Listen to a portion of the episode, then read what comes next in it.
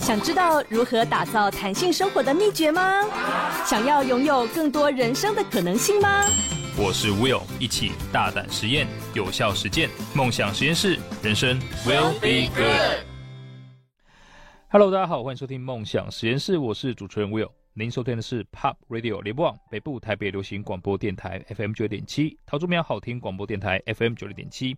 温馨的提醒一下，下载 Pop Radio 的官方 App 收听节目，还可以跟主持人与嘉宾进行互动哦。哇，今天呢，呃，我最近看到一本非常非常让我感动的书。那这本书我在看完之后呢，除了感动之外，也觉得很贴近，不仅是我，还有各位听众朋友们的生活。它除了自己本身的鸡汤之外，啊，也有很多很多实际的案例，来让大家知道说这些概念怎么应用到自己生活里面。所以呢，很开心邀请到这本书的作者。你不能选择出生，但能活出想要的人生的作者陈佩珍 Selina 来到现场。Will 好，听众朋友大家好，我特别要讲一下，你刚刚讲到鸡汤，这本鸡汤不同的地方是，我就那只鸡，对，所以我是想我自己的事情出来，就里面没有虚假励志成分，因为它就是我经历过的事。那如果这只被炖的鸡现在还可以兴高采烈的分享，那表示其实所有不开心的事情终究是会过去的，而且是非常有营养的。是是是是是，我都整个人下去炖了，对不对？炖了一辈子。刚好看到 Selina，她跟我提到她年纪的时候，我整个吓了一大跳。我就觉得，哎、欸，今天这一集要不要聊怎么保养啊？真的是。马上岔题岔出，然后开始谢谢。就是你这样讲完，真的中年妇女觉得非常开心。但其实我很老了。哇，这个真的是也因为到 这么老了，什么啦？我跟你说，真的是，如果我今天是三十多岁去讲这个题目，我觉得都还太早。因为我们人的一生里面会遇到很多的挫折，它不是在你二三十岁的时候就会来临。或许三十岁还是谁的高光时刻，然后那个时候的你可能志得意满，觉得全天下的人都在支持你。对。但当哎、欸、家庭、婚姻，那像像我自己是婚姻有挫折，我在职涯上面也一度失去。当那个时候来临的时候，你要怎么爬上来？或许这个更多是你在三十岁的中后段会遇到的。所以我经历了这些事情还活过来，我觉得到了四十几岁这个时候来谈这些东西，就有一种。我很有说服力，因为我走过来了。我现在接下来下一个课题大概顶多更年期吧，应该没有其他的东西了。对，这本书在一开始作者简介的地方，我就觉得很好玩，我就看到就会心一笑。他说当过外商的呃这个我在经理人，然后当过专案经理人，然后结过婚也离过婚。是，就你可以问的我都经历过，这样你想进外商嘛？哎，进去过了，也离开过了。然后问感情嘛？哎，结过也离过了。小孩嘛？也生了，也生了。是。真的是什么经历都有了，哎、欸，所以其实呃，Selina，你把自己的很多经历，还有可能平常的故事，都写在你的粉砖。那粉砖叫做“大姐不跑三点半”。对，这个这个名字有什么特别的含义吗？就做生意的人就会知道什么叫三点半嘛。啊、对对对，因为其实你银行要关的时候，它要切时间，就是三点半。你三点半之前钱要进来，然后银行会帮你把那些款项拨付出去，就是嘎进去。没错，所以你如果晚了的话，你会跳票，嗯，然后厂商收不到钱。以前呢、啊？三点半这些事情代表着刑事责任，因为我们现在如果说你跳票，嗯、大概就是啊，你后面房贷车贷，对你办不下来，其实很惨。但是在我小时候，我爸爸破产的那个时候，他就是因为跳票。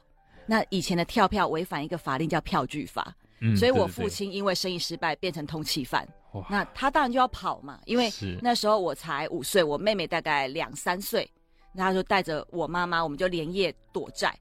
但是呢，做生意的人，你不会只欠白的钱，你还会欠黑的。对。所以那时候我们在跑的时候，白的会通气你，然后会查封你所有的财产；黑的就是会去找到你在哪里。然后集团。没错，我那个时候记忆很深，是半夜的时候，你就听到、嗯、你在睡得昏昏沉沉的时候，哎，听到梆梆梆梆梆的声音，然后吓醒，突然发现呢、啊，灯光很亮，因为你家的窗户全部被打破，外面的那个路灯透着。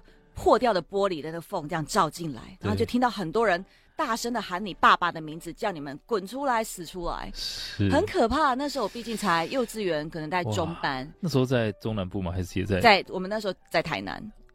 躲在在永康，我我我印象很深刻，跟我好像啊，真的，你也是，我小时候也是这样，我爸欠六合彩，就是就是像这样，就是遇过这些事情的人，那会是你一辈子都不会忘记的原生的恐惧。就是我我必须很坦诚讲，我比任何人都更害怕回到那种无助的情境里面，嗯，我会很害怕贫穷，嗯，可害怕贫穷不只是讲着是不能吃苦，或者说我不想过苦日子。更害怕是那种不能做主的人生，你就像这样子嘛，嗯、就啊，爸爸被通气，他不能找工作，是只能打零工。对，那后来我们是在我们家那个迪纳卡屋檐下面卖豆浆。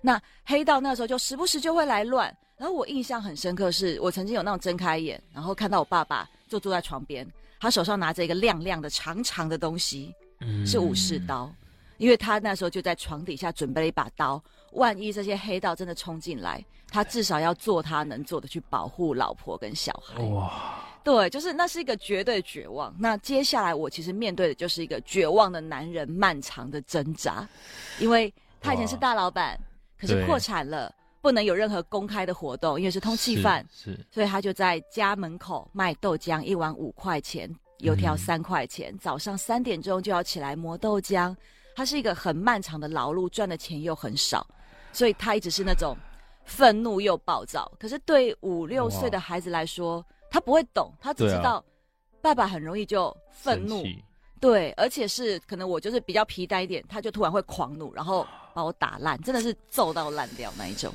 哇，真的，我觉得之之前有听到过，呃，一个说法，就幸运的人呢，他童年可以治愈他的一生；不幸的人就可能要用一生来治愈这个童年。我确实是后者。所以，嗯、呃，因为因为其实您还不是说可能一出生就是家境很清苦这样，你是那从天堂对小公主这样那个。巨大的反差会让你更痛苦。就是五岁之前，我是家里的顶楼有喷水池，然后朋友会来我家玩，然后我们在喷水池旁边追逐，然后穿着洋装。那爸爸开黑头车，家里养大狼狗，很多的工人忙进忙出，然后我就开着我的玩具宾士在工厂前面这样子跑，然后下一秒，哇，你就是。急急忙忙半夜搬家，那时候小小就想说，哦，搬家好像很开心。嗯，搬到一个很破的，我们全部都躺在水泥地板上睡觉的铁皮屋。对，我还没有意识到我的人生发生什么事，我觉得哦，搬家搬家。那那个时候因为只是躲债，所以也没有什么好的厨房，我们就是用卡式炉，妈妈就买那种红白小汤圆对煮。为什么是红白小汤圆？因为它很黏嘛，可以让你比较快吃饱。吃饱。那小朋友一开始就哦，红白小汤圆，第一天很开心，第二天很开心，第三天为什么又是红白小汤圆？我后来才渐渐意识到，说我那个小公主的日子已经再也不会回来了。哇，所以像这个很大的转折，然后到后面可能你刚提到，呃，父亲在过程当中很多的挣扎，并且也是他自己是从云顶掉到，对，你觉得这一段经历对你接下来有什么样的影响？因为如果以我一个小朋友从小公主到变成住在破烂的那个铁皮屋，对、嗯，里面我心里都有落差。那父亲，我爸爸以前是做对日本的贸易，他是做藤家具贸易给日本人，嗯，所以他往来的人讲的还是英文啊日文。一个高高在上的老板，然后有一天突然就是变成真的是过街老鼠，而且像我妈妈几乎没什么朋友，因为那个时候只要他们想联络谁。大家都会匆匆忙忙的挂掉电话，怕他们来借钱啊。Oh. 对，所以我父亲在那个时候其实几乎就是一蹶不振了。嗯嗯嗯。你要说我爸爸这一段对我来说影响最大是什么？是我一直谨记一件事情，就是人的失败，如果一次你就被打倒，你的生命就停在那里。因为当初我爸爸是破产之后。已经家的五百个 K 啊 K 过，他就没有再站起来过了。他一直想要恢复成为大老板，然后过他的光荣的时刻。而且他一直告诉我们，他很聪明，他很优秀，他不应该只是一个卖豆浆的人。嗯，所以他后来陆续一直都在做发财梦。就是、哦、对，想要一步登天，那这些发财梦就会有很多诈骗的问题。对，然后他也会想要去求助公庙，就是啊，他是不是什么卡到阴什么？就是想尽办法，他想要回到过去的荣光。可是他从来没有想过，其实要更踏实的去解决家里的问题。所以我小时候就是一直都要去跟人家借钱，然后。我妈妈一直相信我爸爸说的，就是，哎，他很快就又会再致富，会再一步登天，我们全家人可以再过上原本的好生活。但其实这一天从来没有到来。真的，我觉得，呃，我我父亲真的是一模一样的经历。真的吗？你也是在屏东，对，然后我们跑路到台南，然后后面他也是开始有自己很很相信那个宫庙这些。对，因为 人有一个特色，就是通常我们不会检讨自己。嗯。就像我父亲，他不会觉得在生意上面他确实有一些疏忽，他会觉得哦，受人家害，然后跳票是谁骗他，谁让他不相信之类的，所以他们就很容易移情在公庙。哇！但是却没有去想想，其实自己还有很多能做的事情。哇！所以其实您在这段过程当中，您是大概到几岁之后才可能比较慢慢的稳定下来的？你说的是经济吗？呃，从来没有稳定过。哦 我爸到现在还在做发财梦。天哪，我爸希望 算了，我在电视上已经讲很多，但每次讲都不是为了要鞭尸，就是我想要分享。嗯嗯，因为其实我们身边有很多人，家里有一个始终卡在自己童年阴影的爸爸，嗯、我们会被童年束缚。我们的爸爸其实也是，我的爸爸也一直觉得他不被爱、不被照顾，哦、所以当他从那个高谷坠落下来的时候，他其实也是一个没有自信跟缺爱的人。所以我的父亲自己也是一个被不幸童年缠绕住的孩子。哇，我觉得你你可以呃开始想到这一点，这是一个长大了，呃，真的是长大了。那我相信各位听众朋友听到这边也发现了，Selina 有一个可能大家应该很难企及的呵 呵经历的童年呐、啊，超惨。哦，很难 那在这样的童年之下，我们怎么像 Selina 又可以活出自己，甚至他现在很喜欢自己，然后活出大家也很希望可以过上的人生呢？我们休息一下，马上回来。梦想实验室，人生 will be good。Hello，欢迎来到梦想实验室，我是主持人 Will。今天呢，非常开心邀请到您不能选择出生，但能活出想要的人生的作者陈佩珍 Selina 来到现场。我刚 Selina 分享了她童年真的是非常。啊、呃，很难很难很难想象的一个过往了哈。那其实我们会越来越好奇说，说其实在这样的状况之下，很多人应该会想说啊，我这辈子可以好好长大就好了。可能呃，应该父母也会，妈妈可能会有这样想啊，就小孩子乖乖读书长大就好了，以后呢有个稳定的工作，其他不要想太多啊，就是什么。呃，过得很好的梦，这个是别人有钱家的小孩在做的事情。我们呢，安分守己等等的。可是我们看到 Selina 不只是活出这样子而已哦，你活出了很多人都希望过上的人生。可以告诉大家，您是什么样的信念，让你可以支撑自己，不只是活得跟普通人一样，然后还可以超越很多人呢？其实一开始的原生动机，我觉得是不好的，是恐惧，嗯，还有愤怒，嗯，恐惧是来自于。我看着我的爸妈的时候，我会很害怕，说哇，我会不会长大之后成为这样的大人？因为我的爸妈，我过去很不能理解，是他们是所谓的 “hoka 和 chu”，就两个人都是四肢健全，你们可以去工作赚钱养孩子啊，但他们从来不做。我妈妈在等着我爸发财，然后我爸爸每天在打电话跟人家讲大生意。但是那些都是很空、很虚幻的，拿不到钱的。那对我们小朋友来讲，就是哎，别人爸爸会去上班，会拿薪水回来。所以我小时候一直很希望我爸爸可不可以至少成为这种人，为了孩子们的生存，至少你努力给我看，让我觉得你有尽全力。但他从来没有，所以我一开始的原始就是我好害怕说，哎，有一天我长大之后，我变成一个不努力的人。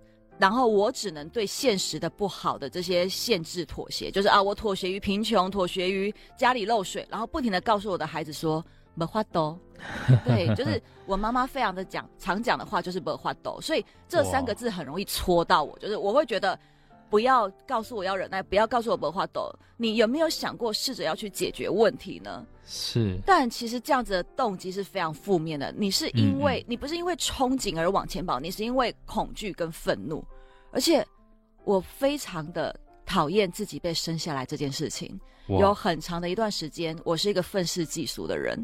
我看着别人，呃，有正常的家庭，那个正常就是你也不用多有钱，就是你爸爸妈妈有收入，然后你要买书、买教科书或是付什么学费的时候，你干干脆脆就付了。对，远足的时候你都可以缴钱。我真的只羡慕这个，所以对那时候就觉得，我的爸妈，你们凭什么把我生下来？你们为什么没有做好准备就把我带到这个世界上？我并没有想要过这种生活，我也想要像其他的孩子一样，在一个健康平凡的家庭里面长大。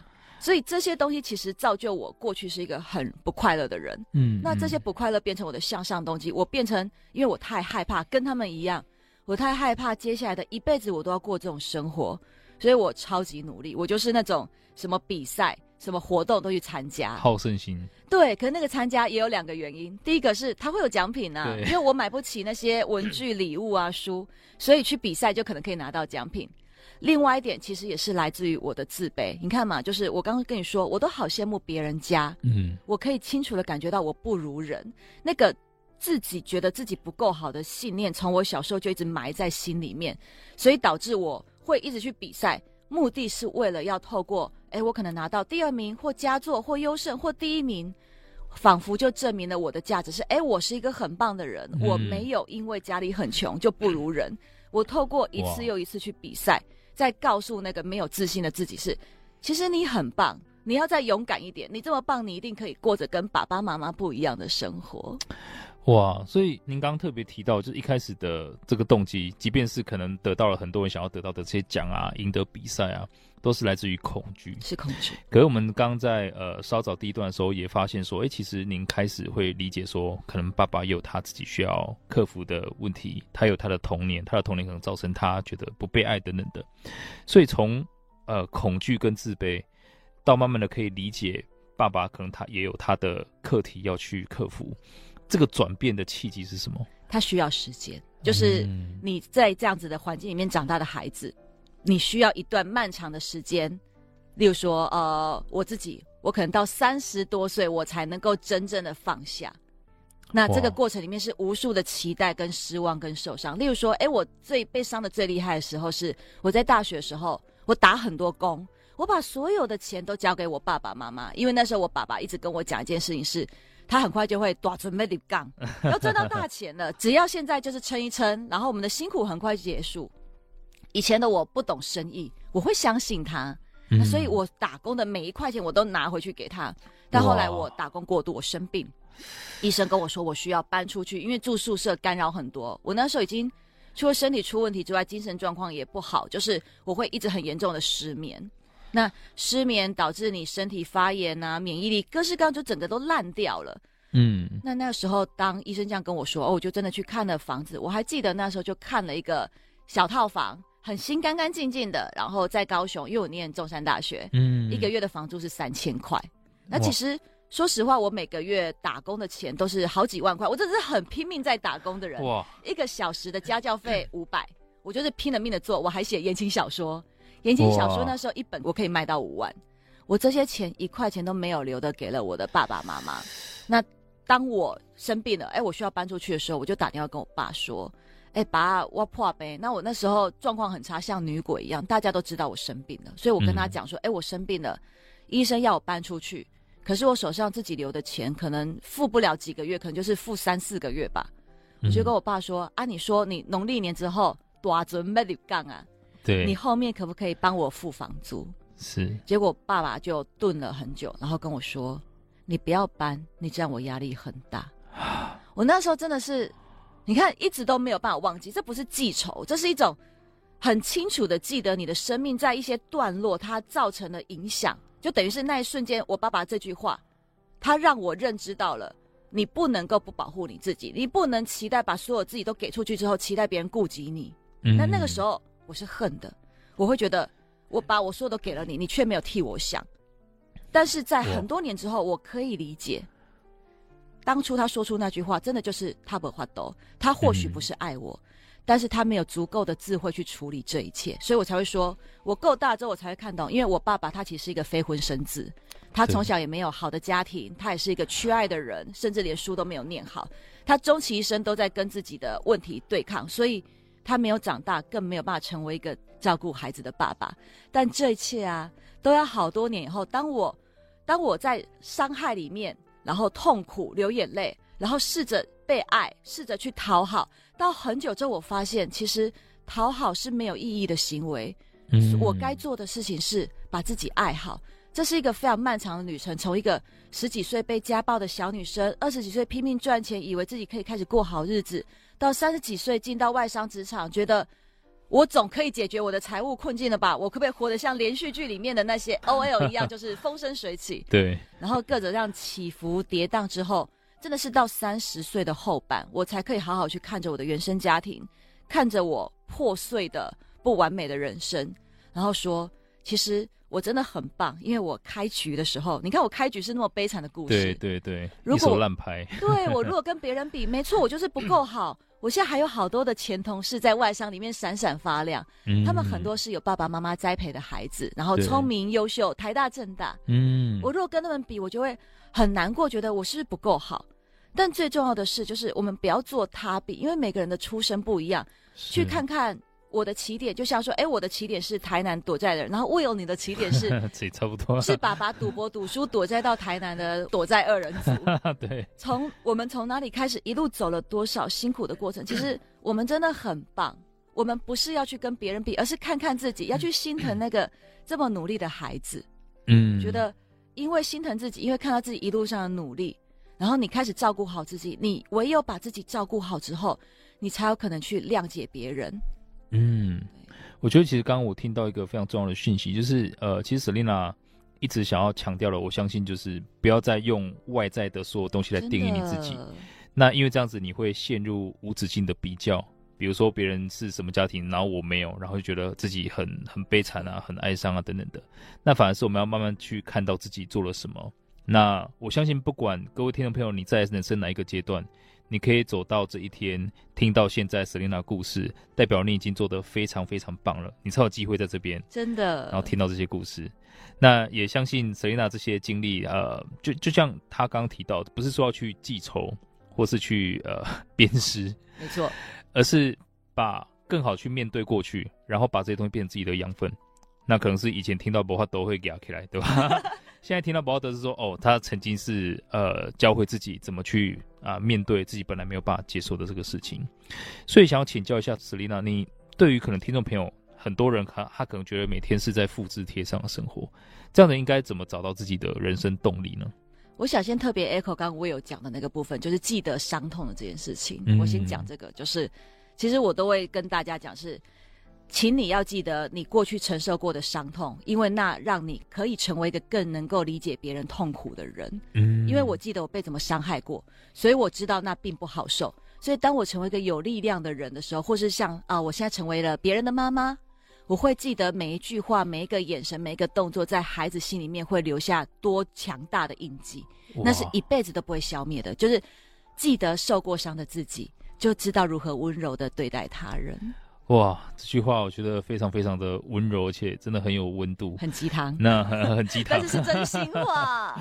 我觉得特别是刚刚 Selina 提到说，尤其是我们面对自己小孩的时候，真的要好好的。呃，三思而后行，对，因为你不知道你随意的一句话会造成多大的阴影。真的是这样，这个真的是非常非常重要。那待会儿呢，我们休息一下，回来继续请教 Selina 怎么去找到人生动力。休息一下，马上回来。梦想实验室，人生 will be good。Hello，欢迎回到梦想实验室，我是主持人 Will。今天呢，很开心邀请到你不能选择出生，但能活出想要的人生，作者陈佩珍 Selina 来到现场。那刚刚其实 Selina 提到了，就是我们一定要正视、正面直击自己人生的伤痛，因为你只有面对它、记得它，我们才可以也温柔对待别人。那有小孩的伙伴们应该都很可以感同身受，就常常我自己也会可能对小孩凶完，就马上下一秒就后悔了。真的会。如果可以在凶之前呢，先想想今天 Selina 分享的话，我相信以后应该可以更加温柔对待我的小孩。那刚才提到一个很重要的呃问题啦，是很多人可能现在都呃非常呃正在不知所措的点，就是当呃日子慢慢的变得很。枯燥无味，复制，每天都在复制，复制贴上，对，对，然后可能薪水，你说，呃，当然 说放弃薪水又有点不甘愿，没错，但每天领到薪水做一样事情，就觉得说，哎呀，我人生只有这样子了吗？那像这种要想要突破现况这种动力，应该怎么去找到呢？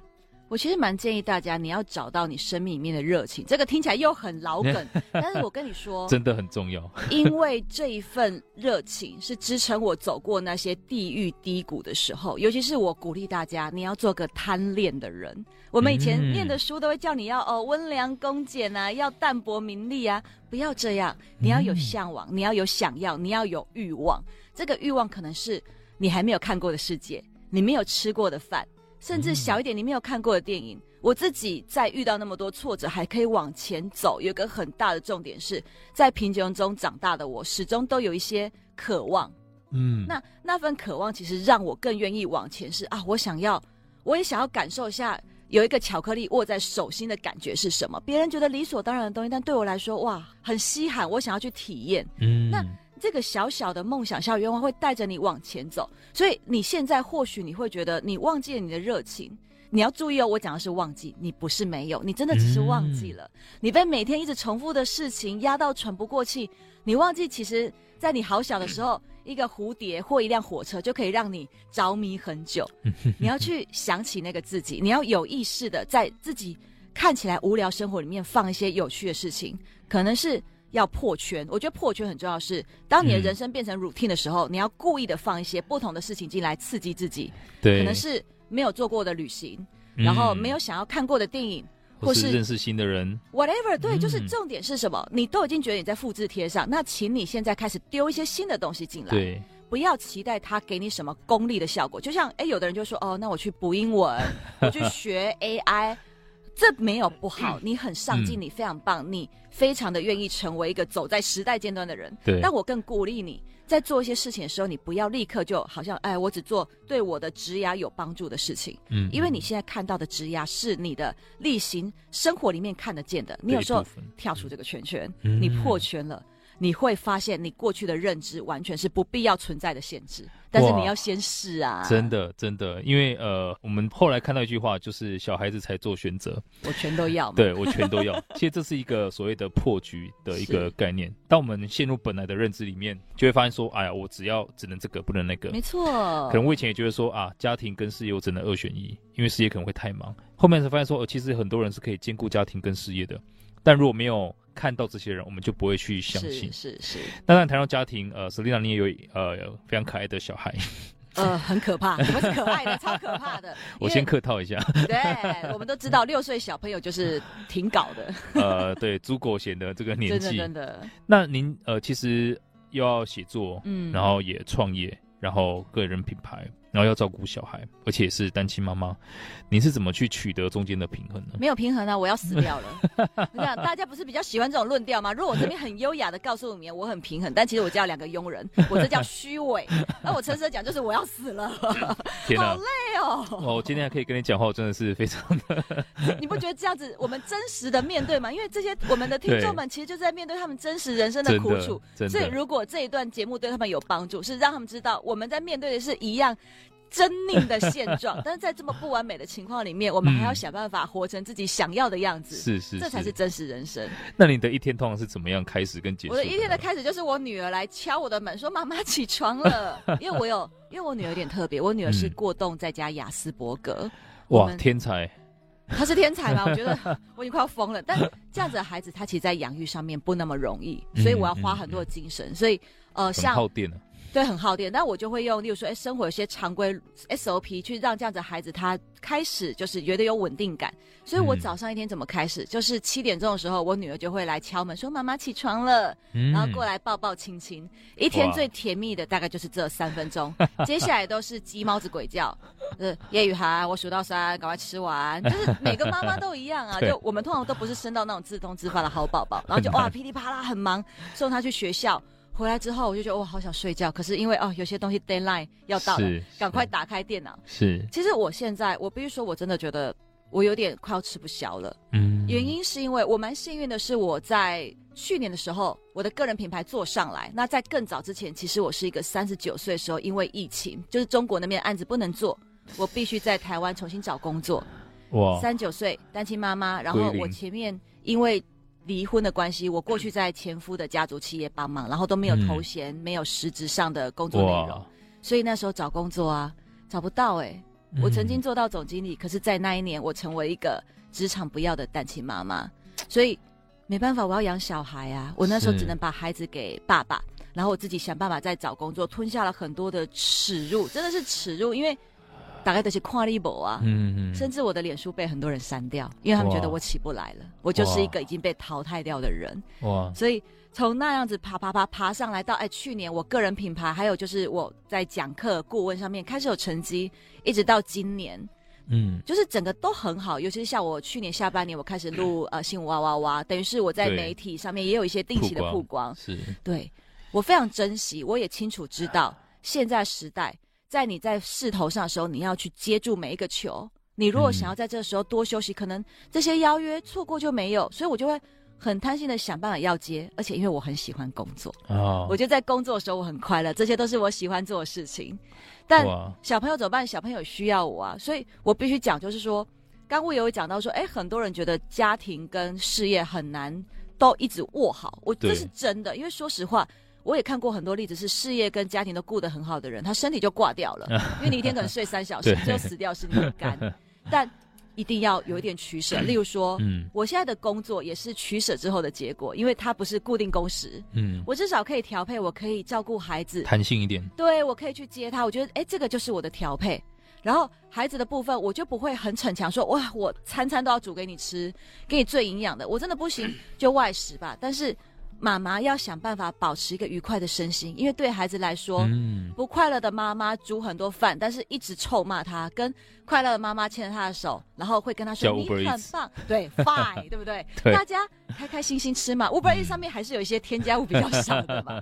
但重点是做妈妈的，你自己一定要先快乐，你。一定觉得很难，就是哇，小孩很烦，老板王八蛋，然后业主混蛋，嗯，你就是这样子夹击。可是一定要想办法让你开心一点，因为对孩子来说，他不会知道你赚多少钱，他也不会懂得复杂事情。但是当他打开门说“妈妈，我回来了”，是一个很愤怒，然后不想看到的妈妈，还是会至少放下手边的工作，好好抱抱他的妈妈。对孩子来说不同，这个真的。呃，让让很多相信听众朋友觉得很惭愧啊，就是小孩子要的真的不多，不是你有很多的薪水要给他多好的未来，他根本就看不到，他看不到，他不会，他只希望说，哎、欸，这个时候你可以好好的跟他讲话，然后亲亲抱抱一下，真的？哇，我觉得，而且我还想补充，就是，是。我不会就是好像说啊，因为我要加班，我就晾着我女儿，我会跟他沟通说，妈妈要工作。嗯妈妈赚的钱是我们暑假要去迪士尼的机票钱，请问你要支持我吗？我想跟他讲说，你要支持我工作吗？他说我支持你。我说你要支持我，请现在去房间里面整理好，然后去念三本绘本。然后妈妈没有跟你讲话之前，不可以来吵妈妈，因为妈妈要写稿。他说好，我支持你，然后他就很快乐去，就是。用这样子的互动，是是，我确实真的花很多时间在工作上，我也没有办法陪孩子那么多。嗯、可是我让孩子觉得，哎、欸，他在支持我，他就觉得哇，动力充满。真的，真的，这样子的互动，其实妈妈心里面也不会难过嘛，因为我们在加班都会觉得很罪恶感，说我忽略小孩，嗯、我晾着小孩。嗯、但是我这样做，至少看到小孩欢天喜地的，我自己罪恶感也就降低了。真的，而且我相信小孩在做的过程中是动静满满的。对，他觉得他很棒，还支持他妈妈，而且他快要可以去迪士尼了。这也不失为一个好的收买的方法，不是就是这样子。哎，那这样想要请教，呃，当然我知道 Selena 你应该有很多很多呃自我打鸡血啊，然后自我励志啊，自我激励的一个方式。可是想要带所有的听众朋友请教你一下，嗯，有没有一一句话，可能你觉得是影响你很深远的，或者是你自己会常常跟自己讲的，呃，什么座右铭呢？三个字哦，你很棒。哇。我真的就是在快要不行的时候，我就说你这么棒，你很棒，你真的超努力的。然后我会这样子告诉我自己，因为其实我每天会遇到很多打击自己、否定自己。哎，我会掉案子，我也会被冲康啊，嗯，然后我也会遇到很多很很糟糕的事情，例如说，呃，小朋友出状况。我其实因为小朋友是特殊儿，所以我要花很多时间去协调在学校，他可能呃跟同学起冲突，哦，所以我也会有自我价值感低落的时候，我会觉得。我都这么努力了，为什么生活里面还有这么多不顺心的事情？然后我总是在跟人家道歉，嗯、我总是在跟人家赔罪，然后我的工作 deadline 永远是一拖再拖，因为我现在真的是太忙，我很多事情就是没有办法照我想要的理想的方法做得那么棒。我在很沮丧的时候，其实第一个我就会先去找点自己喜欢吃的东西。你要你要找到安慰自己的方 法，对对对对。然后再来是就是哎吃点东西之后，我就说。啊，你就已经很棒了啊！别人如果在你这个情况之下做的一定没有你那么好，不要等别人称赞你，我自己先称赞你，真的很棒。哇，哎、欸，我觉得这个其实今天我虽然一直讲鸡汤，但其实一点都不鸡汤，因为这个是非常实际的做法。先吃点好东西。然后告诉自己，其实真的很棒。要谢谢努力的自己。我说，我们大家都在等别人称赞，哦、可是你自己最知道你有多努力啊。嗯、所以为什么要等别人呢？你现在就要谢谢那个这么努力的自己。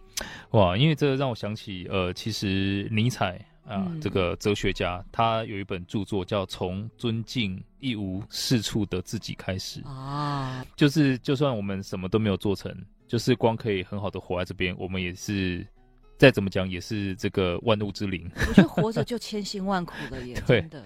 对，就是就是我们可以站在这边，可能讲话、呼吸等等的。你要思考说，我们的身体有好多好多好多，呃，真的是这个世界发展的智慧结晶正在运作，是真的。所以一定要打从心里去敬佩自己，可以扛得住这么多压力。没错，已经是很棒很棒了，真的。也不要急着给自己贴标签，什么你不好啊，等等等等的。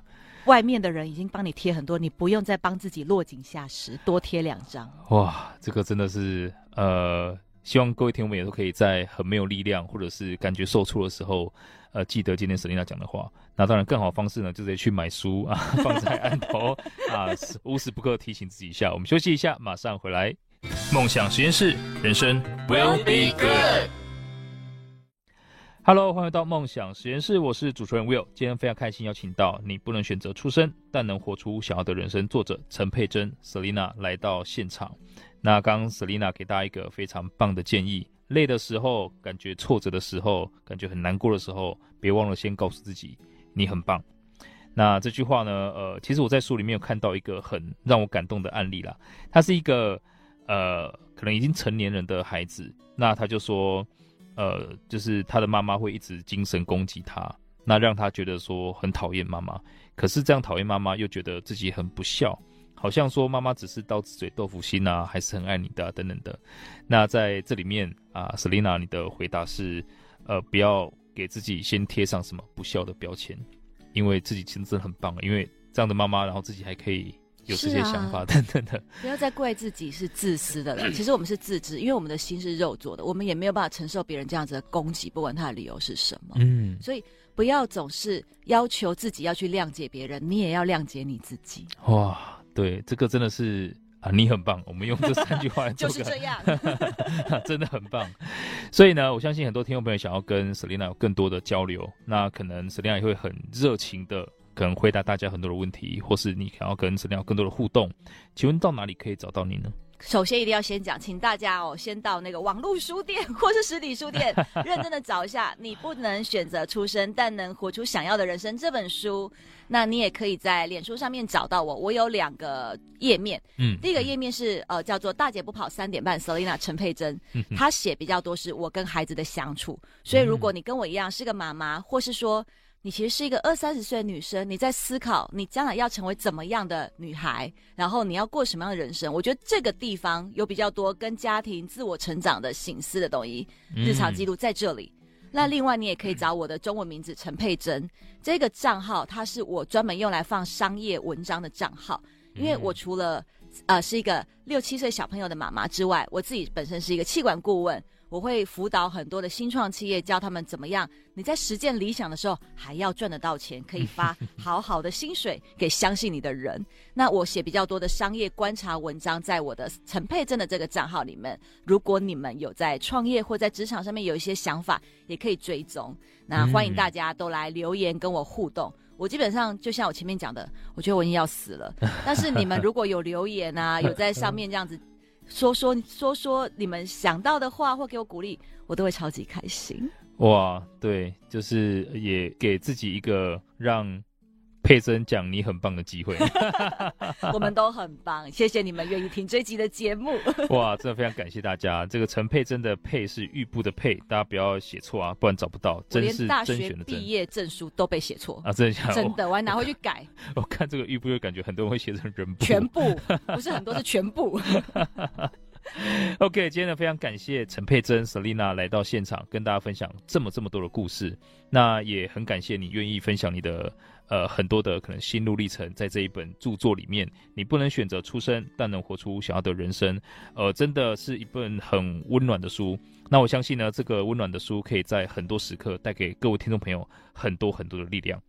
好，大家如果对今天主题有任何想法，欢迎到 Pop Radio 的官方 App 上面留言。那如果听众朋友想要跟我或者我们嘉宾进行更多的互动，或者是想要重温今天的精彩内容，也可以到脸书搜寻 Will Be Good 黄世豪来追踪，我都会把今天的精彩内容上传，让大家可以重复收听哦。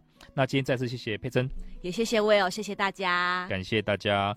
下个小时继续锁定 Pop 国际线欧美航班，我们下周六下午四点空中再会喽，拜拜，拜拜。